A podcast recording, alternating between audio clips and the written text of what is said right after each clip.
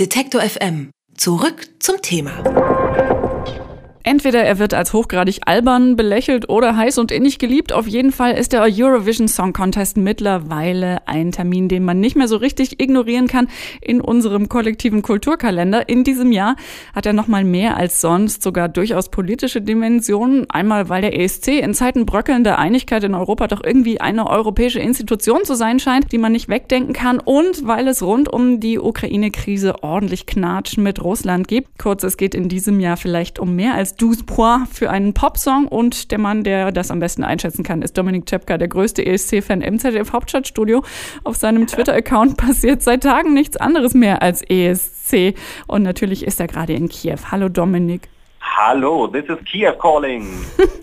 Rückt die Musik denn diesmal ein bisschen in den Hintergrund wegen der ganzen Unruhe rund um das Einreiseverbot für die russische Künstlerin Julia Saimolova oder ist es immer noch ESC? Es ist schon so, dass die Musik ein Stück weit in den Hintergrund rutscht oder dass man vielleicht anders sagen muss, die Politik steht sehr im Vordergrund in diesem Jahr. Denn dass die russische Sängerin nicht einreisen durfte, weil sie auf der Krim aufgetreten ist, das hat schon sehr viele hier auch ein bisschen fassungslos zurückgelassen. Das wird möglicherweise auch Konsequenzen haben. Der Veranstalter hat schon gesagt, dass es sowohl für die Ukraine als auch für Russland Konsequenzen haben könnte. Strafen sind denkbar. Und natürlich ist das ein Thema, das hier viele beschäftigt im Augenblick.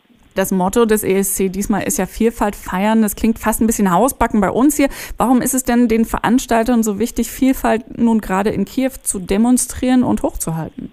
Also Celebrate Diversity, dieses Motto, was hier zum Beispiel auch auf der Tasche steht, die ich als Journalist in die Hand gedrückt bekommen habe, das ist natürlich ein bisschen auch vor der LGBTI-Bewegung zu sehen. Also natürlich ist die schwul-lesbische Bewegung hier sehr präsent in Kiew, sagen wir es mal so. Ich habe das Gefühl, dass die halbe schwule und lesbische europäische Community hier in Kiew gerade ist. Und mein Eindruck ist, das ist keine Selbstverständlichkeit. Also mein Eindruck von Kiew ist wohlgemerkt oberflächlich, aber es ist doch russischer, es ist doch weniger europäisch geprägt, als man das vielleicht zuerst denken könnte. Also dass man hier nicht so viel Englisch spricht, dass ich auch schon mal wirklich lost war in der U-Bahn und dass es hier sehr wohl auch Übergriffe gibt auf schwule und lesbische Frauen und Männer, vor allen Dingen auf Schwule. Das ist ein Thema bei diesem ESC und so politisch war der ESC ja eigentlich immer. Ich finde das ganz interessant, wenn du sagst, das fühlt sich weniger europäisch an. Kommt denn dieser europäische Gedanke, mit dem der Eurovision Song Contest ja mal aufgesetzt wurde, überhaupt durch in Kiew? Also ist da noch mehr als jetzt nur die Politik auf der einen und nur die Show auf der anderen Seite dahinter? Ja, das muss man schon sagen. Also natürlich ist das ein europäischer Wettbewerb und natürlich ist es auch höchste Zeit, würde ich mal sagen, für Europa.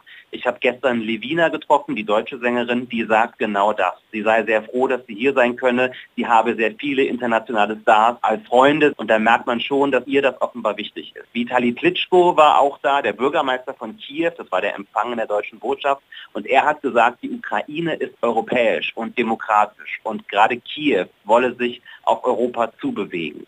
Das sind aber, um ehrlich zu sein, das ist mein Eindruck, die Sonntagsreden. Also mein Eindruck ist, es ist nicht so viel vorbereitet für diesen ESC wie bei den vorherigen ESCs. Es fällt einem als internationaler Journalist, der kein Russisch oder Ukrainisch spricht, schwerer, sich hier zurechtzufinden. Und das hat vielleicht was mit der Organisation des ESC zu tun. Die ist nämlich auch nicht besonders gut in diesem Jahr. Das muss ich so kritisch sagen. Das liegt daran, dass im Vorfeld einige Probleme organisatorischer Art gab. Dann bleiben wir doch kurz bei der deutschen Kandidatin Levina, die du auch gerade ja schon erwähnt hast. Also neben der Organisation, wie schlecht sie auch immer sein mag, dürfen wir sie natürlich nicht ignorieren. Sie möchte ja immerhin in die Top Ten kommen, sagt sie jedenfalls. Und was sagst du? Aussichtslos oder Underdog-Chancen wenigstens? Ich drücke ihr sehr fest die Daumen. Sie ist eine ganz, ganz tolle Sängerin. Sie hat eine ganz fantastische Stimme. Der Song er hat ein bisschen das Problem, dass er sehr schnell da rein, da raus geht. Ich meine, der Song war in Deutschland kein Hit. Das ist ein Problem. Sie hat eine sehr gute Startnummer, Startnummer 21, das ist wirklich sehr gut morgen. Und sie steigt in den Wetten kontinuierlich nach oben. Es gab für viele Beobachter auch die Frage, könnte es Deutschland theoretisch passieren, zum dritten Mal in Folge letzter zu werden? Einige haben das bejaht. Das glaube ich inzwischen nicht mehr. Aber sagen wir so, eine Top-10-Platzierung wäre schon wirklich ein sehr, sehr großer Erfolg. Dein Track Record bei der Gewinnervorhersage ist ja sagenhaft. Gut, du liegst fast immer richtig. Wie sicher bist du dir im Moment, dass dein Favorit, so du denn schon einen hast, dann auch tatsächlich beim Publikum vorn liegt? Also ich bin mir nicht mehr so sicher wie noch vor einer Woche. Vor einer Woche war der Sieger ganz klar. Das wird Italien, das wird dieser singende Italiener mit dem tanzenden Affen, mit dem Affenkostüm auf der Bühne, Start Nummer 9. Toller Song, ESC-Song, dann auch noch auf Italienisch, mitreißend, das ist ein Favorit. Der ist auch nach wie vor in den Wetten ganz weit vorne. Aber es sind eben zwei andere Songs dazu gekommen. Bulgarien, ein 17-jähriger Sänger, der eine ganz tolle Popballade hat und echt gut singt. Und vor allen Dingen Portugal. Portugal ist eine Jazznummer, ein Jazzsong, der ist so bemerkenswert, der ist so besonders, der ist so herausstechend und herausragend, dass ich sagen würde, Portugal hat auf jeden Fall auch eine Chance. Also ich würde sagen, Zweikampf zwischen Italien und Portugal. Im Augenblick eher Italien vorne, aber das kann kippen. Kann es sein, dass ich höre, dass dein Herz ein bisschen mehr an Portugal hängt?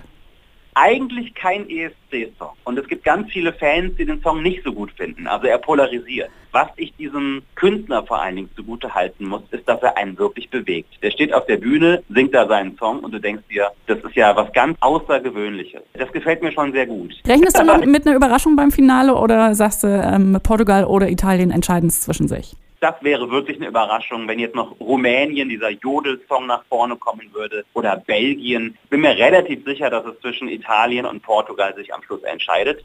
Dominik Czepka drückt also für Portugal die Daumen und ist garantiert wahnsinnig hibbelig schon, wie es tatsächlich dann ausgeht beim ESC in Kiew. Ich sage ganz herzlichen Dank dafür. Dominik, tschüss. Danke, tschüss.